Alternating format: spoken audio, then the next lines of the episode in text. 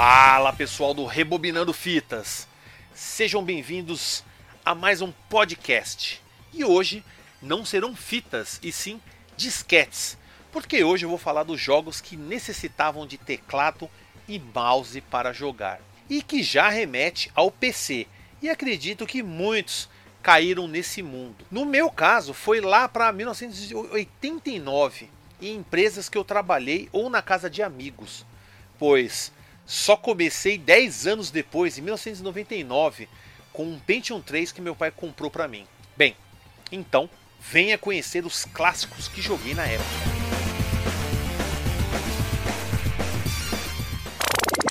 A produção desse podcast foi realizado pela Hood On Produção Audiovisual.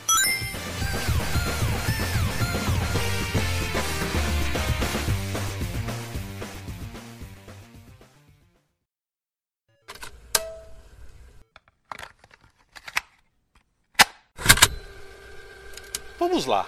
Começando, eu já vou falar do seguinte, um gênero aí que muita gente conhece, que é o point and click. Impossível alguém não ter jogado jogos de PC ou até mesmo jogos de console e não ter jogado algum jogo desse gênero. E esse jogo tem uma história interessante. Eu tinha um amigo na década de 80 que falou assim: Ô, oh, chega aí, vamos, vem aqui em casa, eu instalei BBS e eu tô com um jogo aqui muito bom, vem aqui que eu te, que eu te mostro. Cheguei lá na casa do cara, ele morava lá em Arthur Alvim, peguei o metrozão, pá, ele morava até perto da estação, tranquilo, normal.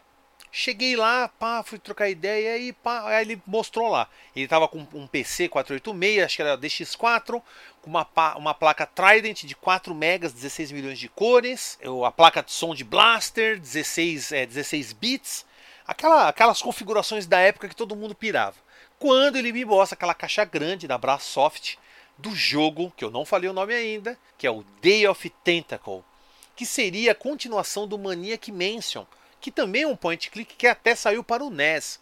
Eu cheguei até a fazer uma live muitos anos atrás, né, no canal. E, obviamente, Day of Tentacle. Eu já tinha visto esse jogo, porém só na versão do disquete. Ele, como estava na caixinha com tudo mais, ele falou assim: não, essa aqui é de CD. Eu falei, mas o que, que muda? Uma das coisas que muda, a trilha sonora. Tem trilha sonora durante o jogo. Fora que todos os diálogos que apareciam em legenda tem o áudio, então você vê realmente o personagem falando e interagindo com voz com aquilo que você está fazendo. Algo que para a época para mim parecia uma coisa de outro mundo. Porque que jogo tinha esse tipo de, de opção? Os jogos de console eram pouquíssimos que você tinha alguma coisa desse sentido. E era muito diálogo, vocês não fazem ideia. É muito diálogo. Tanto que o Day of Tentacle teve aí uma versão remaster, né? Saiu no GOG, Steam, para os consoles da nova geração. Então tem como você aproveitar de um jogo como esse. Ainda hoje, é um jogo excepcional, um jogo que esse é um jogo que você pode falar que envelheceu muito bem, que dá para jogar até hoje, como outros da LucasArts também, né? A gente tem vários jogos aí, o Sun Max, também temos o Green Fandango. São jogos que até hoje você consegue jogar, você se diverte, você racha o bico e tem ainda os puzzles, tem aquela aquela diversão para você ali, o jogador que espera ali de um point and click. E Obviamente eu vou deixar uma das trilhas aí que, pelo menos para mim, sempre foram muito marcantes nesse jogo.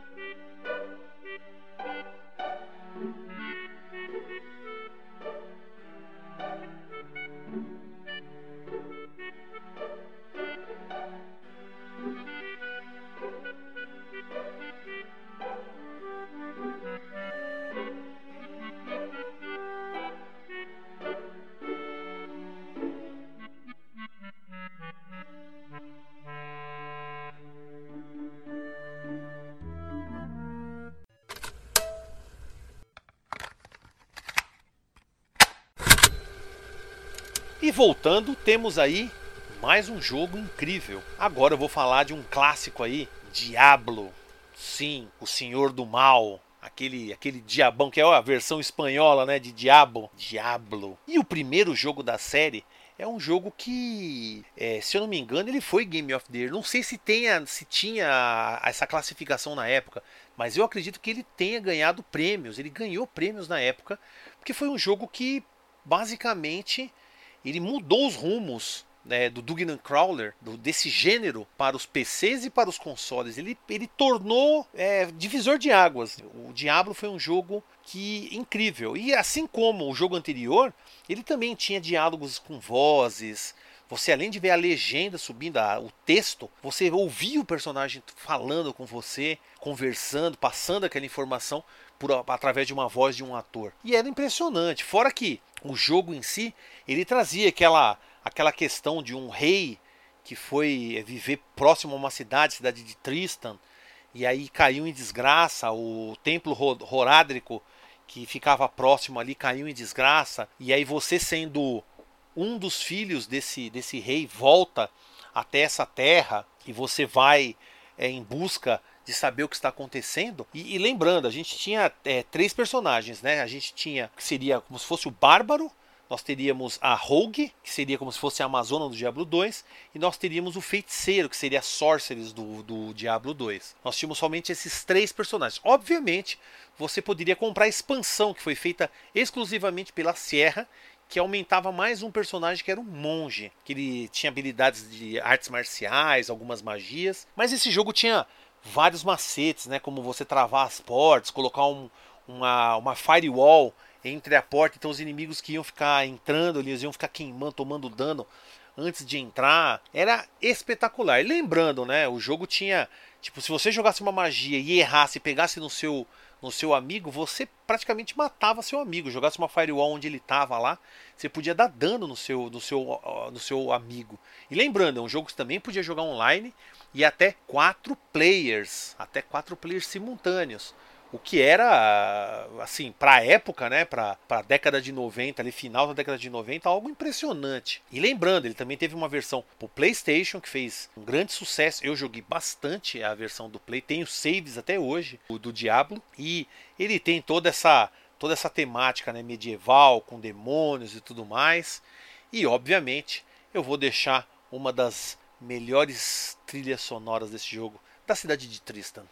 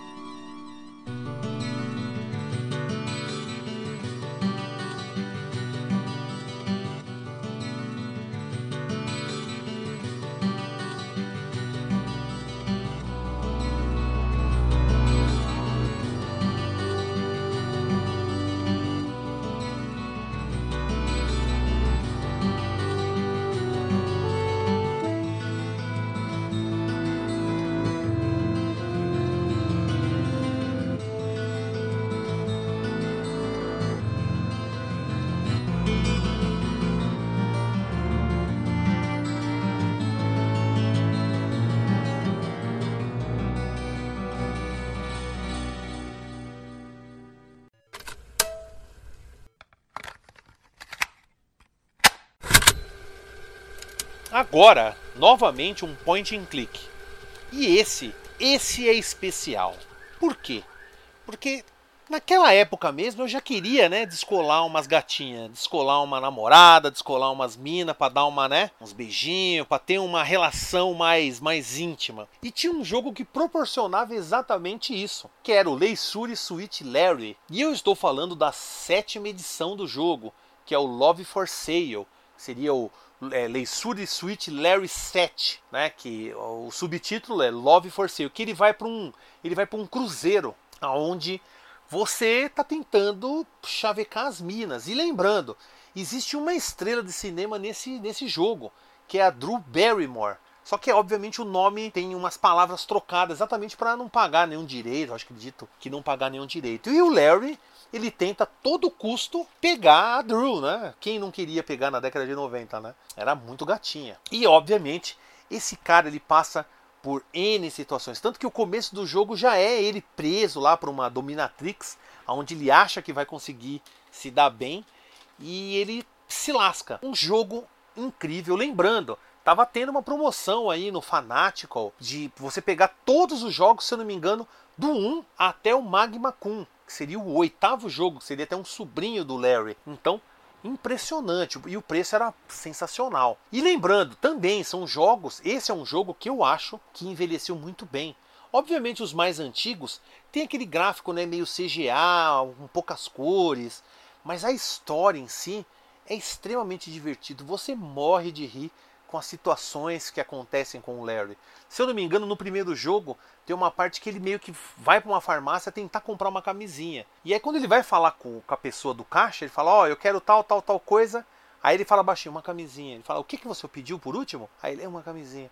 Aí ele fala: "Mas como que é?". Uma camisinha. Ele fala, o senhor pode falar mais alto? Uma camisinha, todo mundo aparece assim, tira foto. Nossa, um pervertido! Meu Deus, que cara. Meu, como que pode? Velho, parece um. Enquanto ele tava falando baixinho, não tinha ninguém dentro da farmácia. Mas quando ele fala, lota o bagulho, todo mundo tira foto dele. O pervertido do bairro e não sei o que. Ele só se dá mal, esse Larry. Então, tem todo esse humor, tem toda essa, essa questão é, divertida dentro do jogo, além dos puzzles que você tinha que ficar tentando chavecar as minas, você podia fazer ligações para as cabines. O que eu achava legal era aquela, aquela ideia do, do, cruzeiro, de você ir lá ver a menina de biquíni, ficar meio sem jeito. E tinha todas essas, essas situações, o que tornava o jogo, muito, pelo menos para mim, muito mais charmoso, muito mais desejável de jogar. E eu ficava doido com essa, com tudo aquilo que o jogo é, dispunha ali, as situações que ele colocava o Larry, era extremamente legal. E vocês vão conferir aí um áudio aí, se eu não me engano, é ah, praticamente ali a música tema do jogo.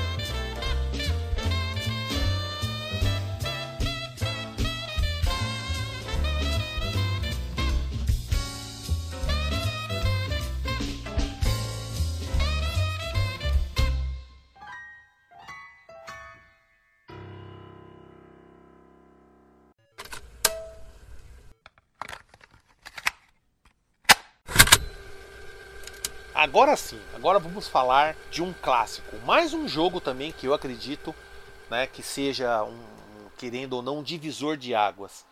Quake, sim, o primeiro. Como até meus primos falavam, né, a gente falava zoando, é Quack, né? Quack, que tinha, né, aquela farinha Quacker. a gente sempre fazia, a gente sempre fazia zoeiras. Mas eu lembro até hoje, eu lembro que meu tio, ele tinha uma uma escola, se não me engano era um supletivo, é, escola à distância, né? E lá tinha alguns computadores. E os meus primos viviam comprando jogo. Meu, meu tio estava ganhando um certo, um, um certo dinheiro, um, era um cara legal, então ele comprava jogos, ele, ele não via isso como um problema. E aí ele comprou alguns jogos. Tinha até uma Brasoft pertinho ali da onde eles moravam ali. Ele morava ali no Museu de Ipiranga. Na Ricardo Jafé ali tem até um pão de açúcar e atrás dele ficava a Brasoft ali. Ficava uma, uma, uma loja. Eu lembro se era Brasoft, mas era uma loja que vendia peças de computador, computadores e jogos. E, é, e ele sempre ia lá e comprava jogos com meus primos da Brasoft. A Brasoft é uma das empresas mais famosas aqui do Brasil de vender esses jogos, né, de PC. E aí um belo dia a gente estava lá e aí meu primo mostra, ó, oh, estamos com um jogo aqui. Eu falei, qual jogo? Ele mostrou.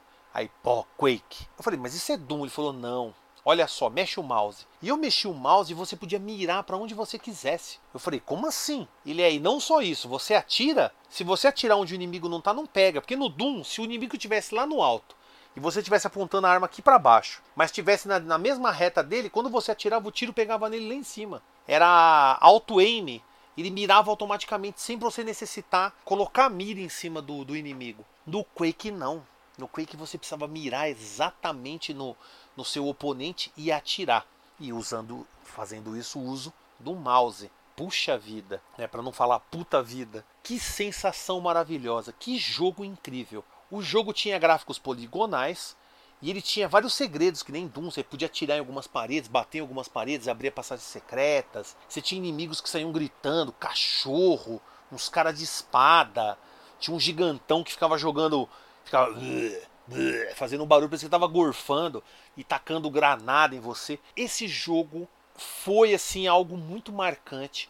Eu achava ele sensacional. Não, não tem como falar de jogos de PC sem lembrar do Quake. Para mim, Quake é um, é um dos jogos assim impressionantes. Eu lembro até hoje que a gente jogou tanto esse jogo que quando fechava a escola na sexta, a gente falava pro meu tio, ó, oh, a gente vai ficar aqui o fim de semana. A gente pedia pizza, lá tinha banheiro, tinha como a gente deitar, lá tinha que ali era uma casa que meu tio chegou até a morar. E ele depois ele fez né, a mudança, mas ele continuou alugando aquela casa como se fosse uma secretaria, como se fosse uma, uma parte dessa escola. Então tinha uns quartos, tinha uns lugares meio vazio que dava pra gente esticar um negócio lá e dormir. E a gente fazia o quê? Falava, vamos virar a noite aqui. Virar a noite depois, é, sabe, eu vou embora a pé, sei lá. E a gente fez isso. Eu lembro que o Quake em especial, eu lembro que no final a gente não conseguia entender como tinha que matar o boss que parece um coração gigante assim. E tem um negócio que fica passando na tela. E aí eu me liguei que quando aquele negócio está passando, você pega o teleporte, você aparece exatamente, exatamente onde está aquela, aquela coisinha. Então, quando aquilo estivesse passando dentro do coração, você entrava no teleporte. E aí, não deu outra.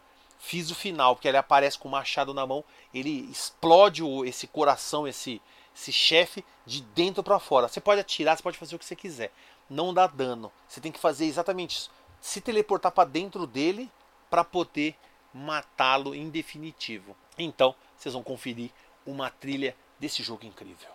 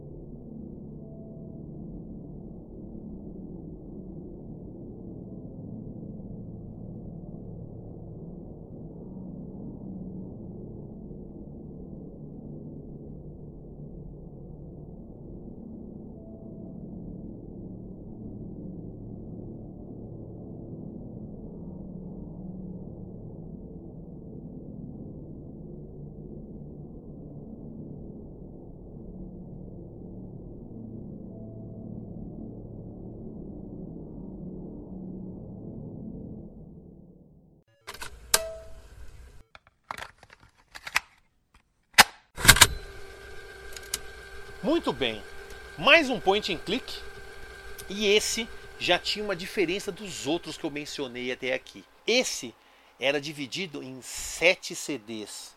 Sim, você já deve ter lembrado do jogo? Não? Fantasmagória. Fantasmagória era um jogo que, quando saiu, todo mundo salivava, babava por esse jogo.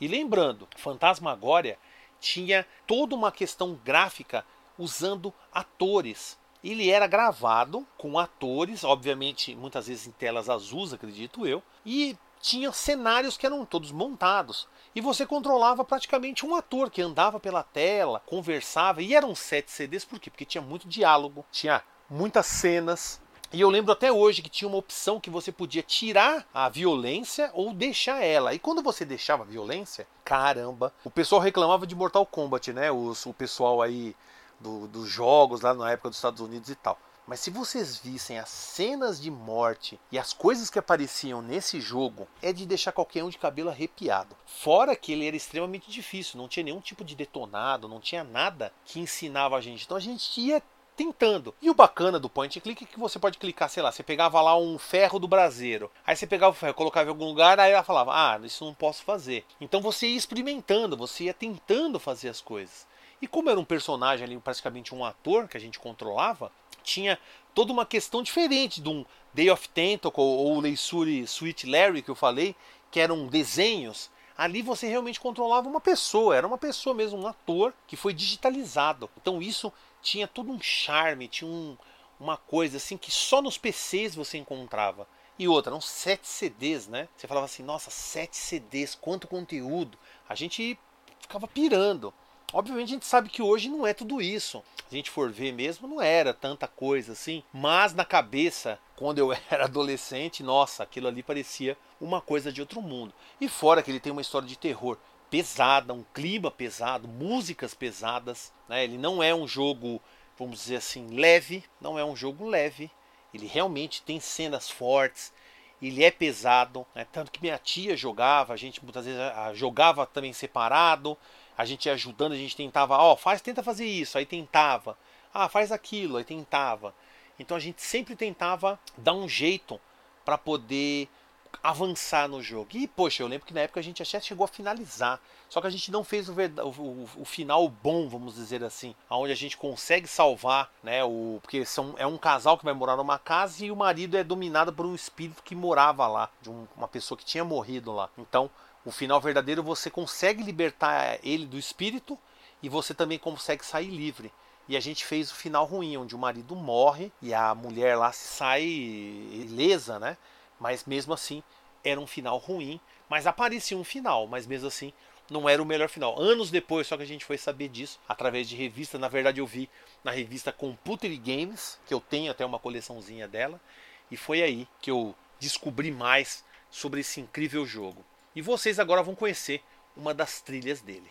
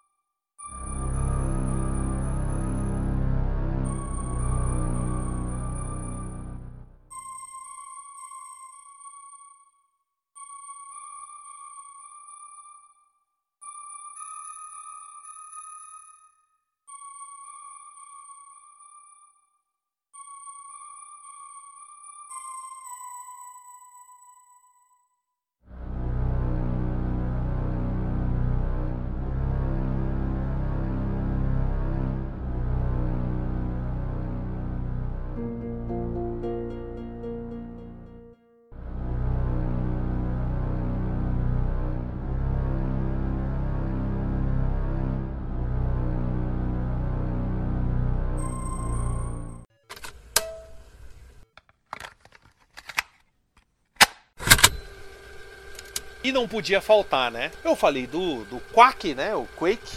E eu também tenho que falar de uma das versões mais famosas do Quake, que é o Quake 3 Arena. Esse jogo ainda é jogado até hoje.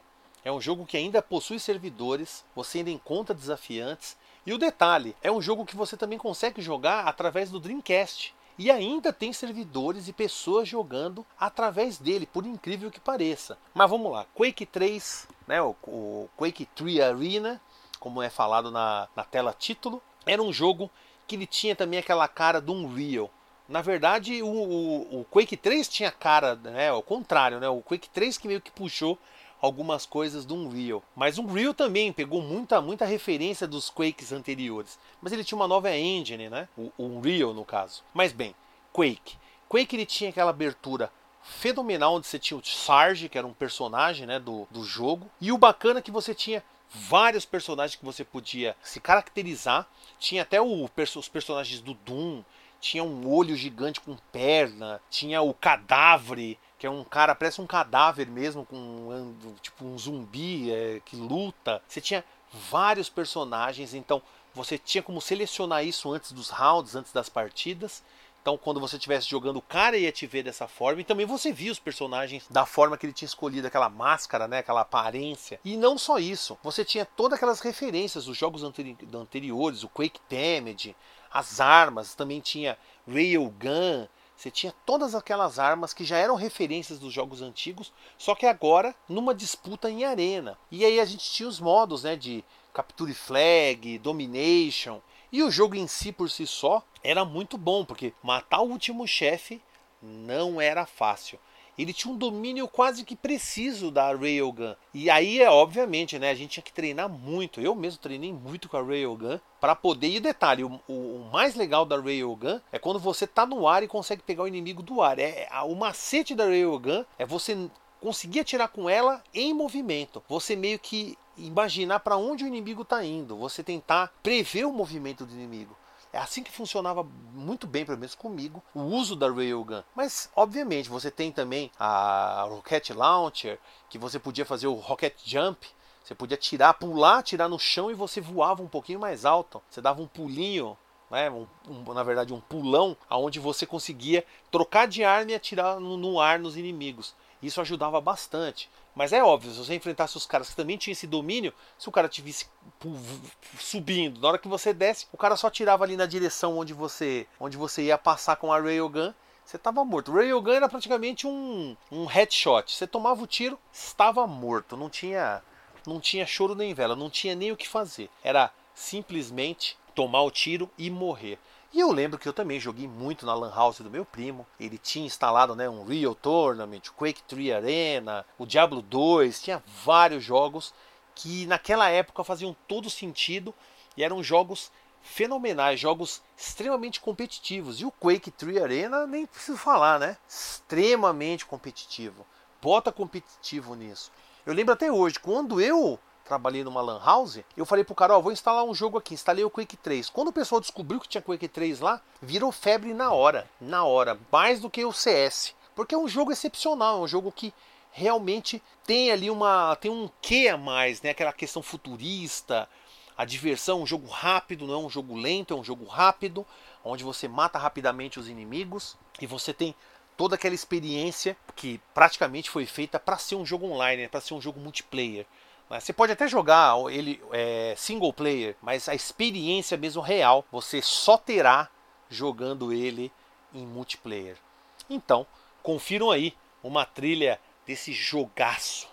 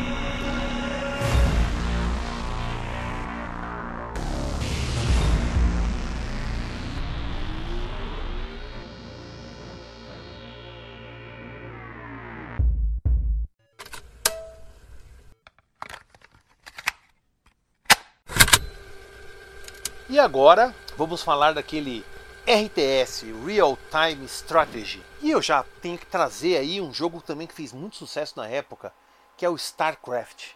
StarCraft, que jogo, que jogo. Lembrando, quando ele saiu no Brasil, ele teve é, o seu áudio totalmente dublado, dublado por atores. Então você tem ali voz mesmo, você tem até legenda né, em, em inglês, mas as vozes são de pessoas. Então você conseguia jogar, não, se eu não me engano, no primeiro jogo, porque a gente tem também o Brood War, que seria a expansão.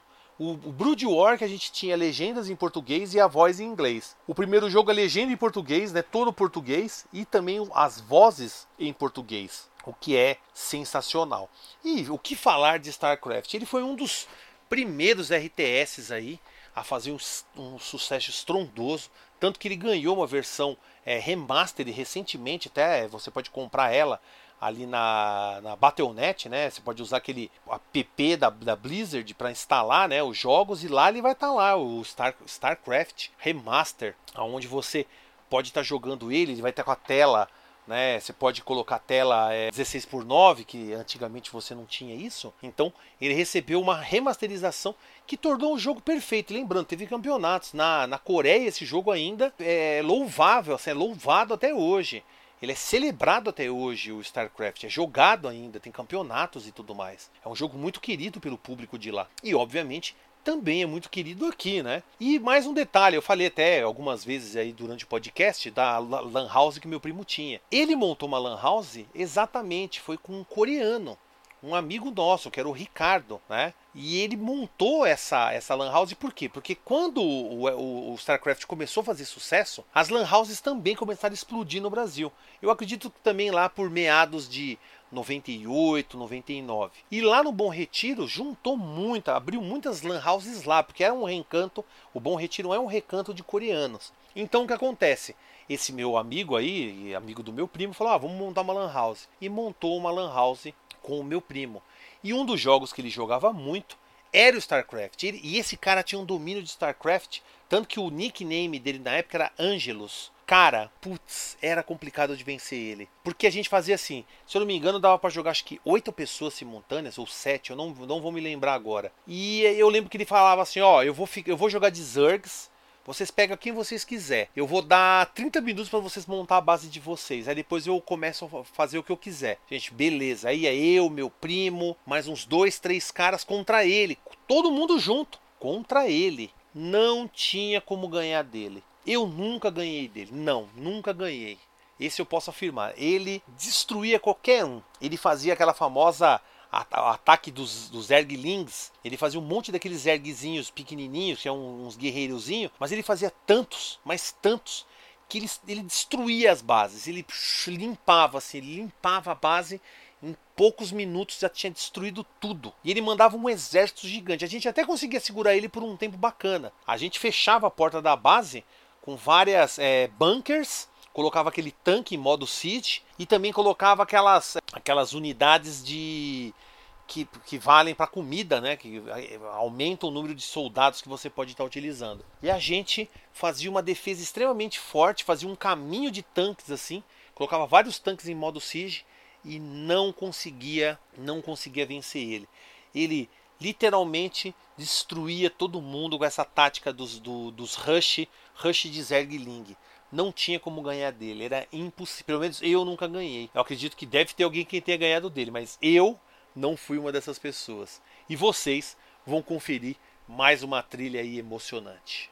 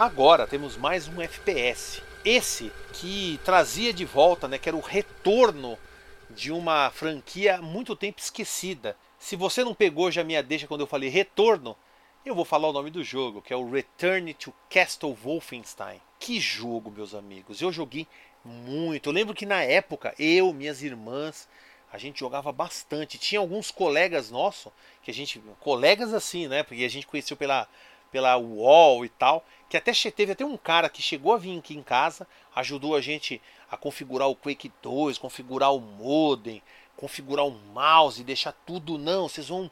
Pai, realmente ele fez lá umas mudanças que ajudaram, ficou muito legal. Mas era doideira naquela época, né? Você pegar uma pessoa que você nem conhecia, trazer em casa e tal. E ele falava muito, não, o Return to Castle Wolfenstein é sensacional, você pode jogar com os nazistas, você pode jogar com os aliados e não sei o que. E falava e contava e falava dos bagulhos e tinha uma empolgação assim, até muito maior do que eu tô contando a história. E eu lembro que a gente jogou Quake 2 aqui e ele mostrou lá, não, dá pra fazer isso, dá pra fazer aquilo. Um cara bacana até, mas a gente obviamente perdeu contato com ele já na época já. Mas esse jogo, meus amigos, que, que, sensacional. Você voltava a jogar, né, na, naquele ambiente, né, na Segunda Guerra Mundial, enfrentando os nazistas, e aí você descobre um plano, você descobre lá que os nazistas realmente, até lembra, né, eu até falava na época que ele lembrava um pouco Indiana Jones e a, a Arca Perdida, né, porque tinha essa questão de você pegar alguma relíquia, invocar como se fosse mortos-vivos, alguma coisa nesse sentido, né?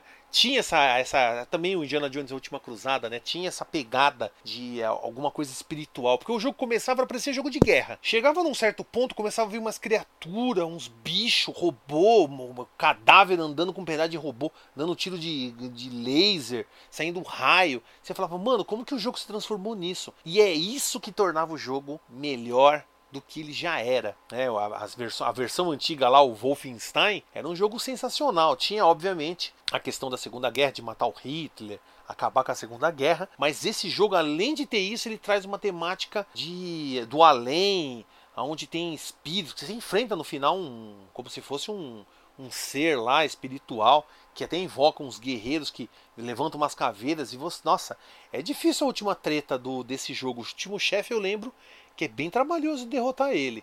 Mas, de qualquer forma, é um jogo que vale a pena dar uma, dar uma olhada. Tem ainda, tem como você jogar ainda, Steam ainda tem esse jogo. E se eu não me engano, ainda tem servidores com o pessoal jogando, hein? Que nem o Quake, o Real e outros jogos aí. Ainda existe uma galera que joga online jogos assim. Incrível, né, pessoal? Então, confiram aí mais uma trilha que só posso dizer sensacional.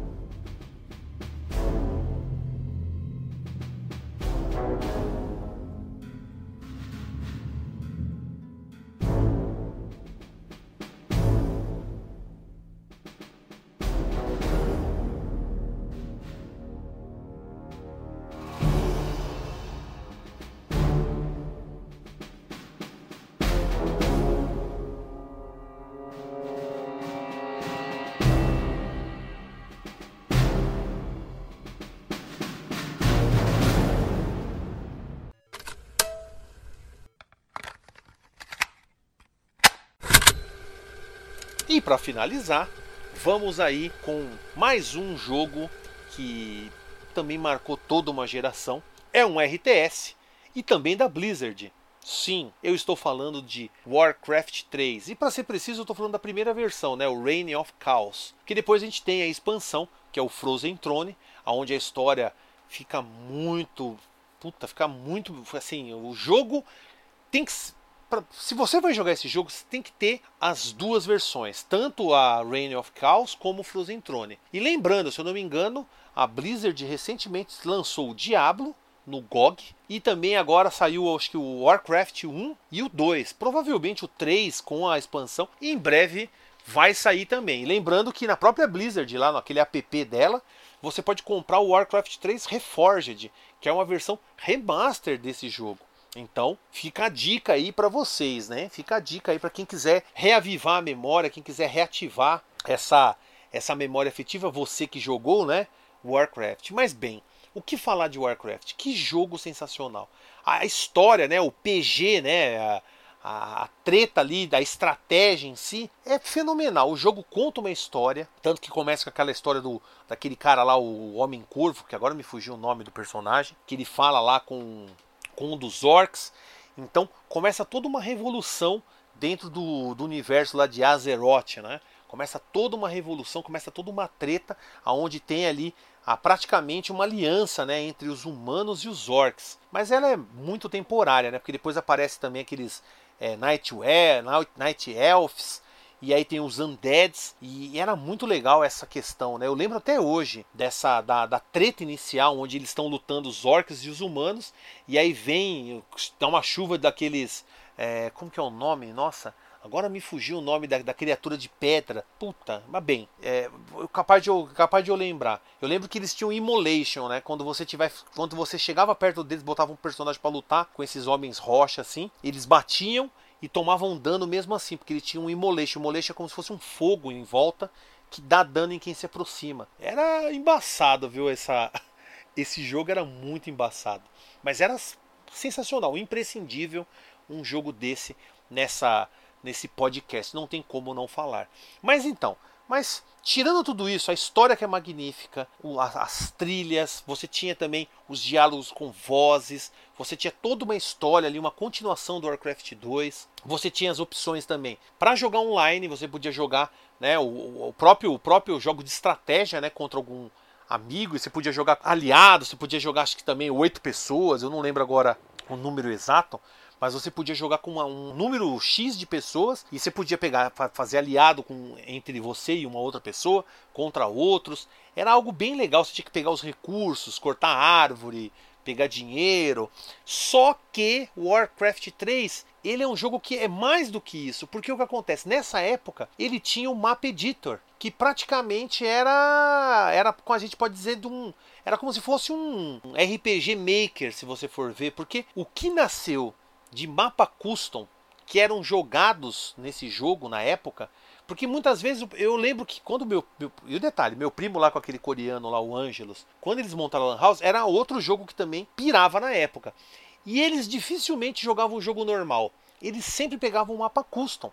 E um dos mapas custom que eu conheci lá na Lan House é um dos jogos que hoje influenciou a existência de vários MOBAs hoje, que é o Dota. O Dota em si é um MOBA mas na época ele era apenas um mapa custom do Warcraft. E lembrando, a Blizzard, né, deu com o burro na água, né, porque tinha esse jogo no servidor dela rodando há anos, e aí a Ice Frog, que criava um mapa lá do Dota, do Defense of the Ancients, ela falou, ó, chegou a Valve e falou, vocês não querem fazer o jogo pra gente aqui? Fez vem aqui e faz o jogo. Tanto que eles foram lá, fizeram o jogo, tiveram que mudar os nomes de alguns personagens, porque praticamente todos os personagens do Dota tinham alguma, alguma coisa a ver com os personagens do Warcraft 3 e até mesmo Diablo.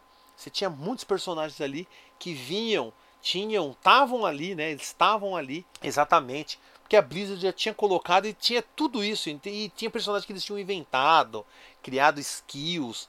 Algo fenomenal. Warcraft 3 ele é um jogo que não é só um jogo incrível, ele criou um outro gênero, ele criou os MOBAs praticamente, né? De um RTS, de um jogo de real time, estratégia em tempo real, né? Falando em português, a gente foi desenvolvido ali um MOBA. Olha só que incrível. E vocês vão conferir aí a nossa última música de hoje.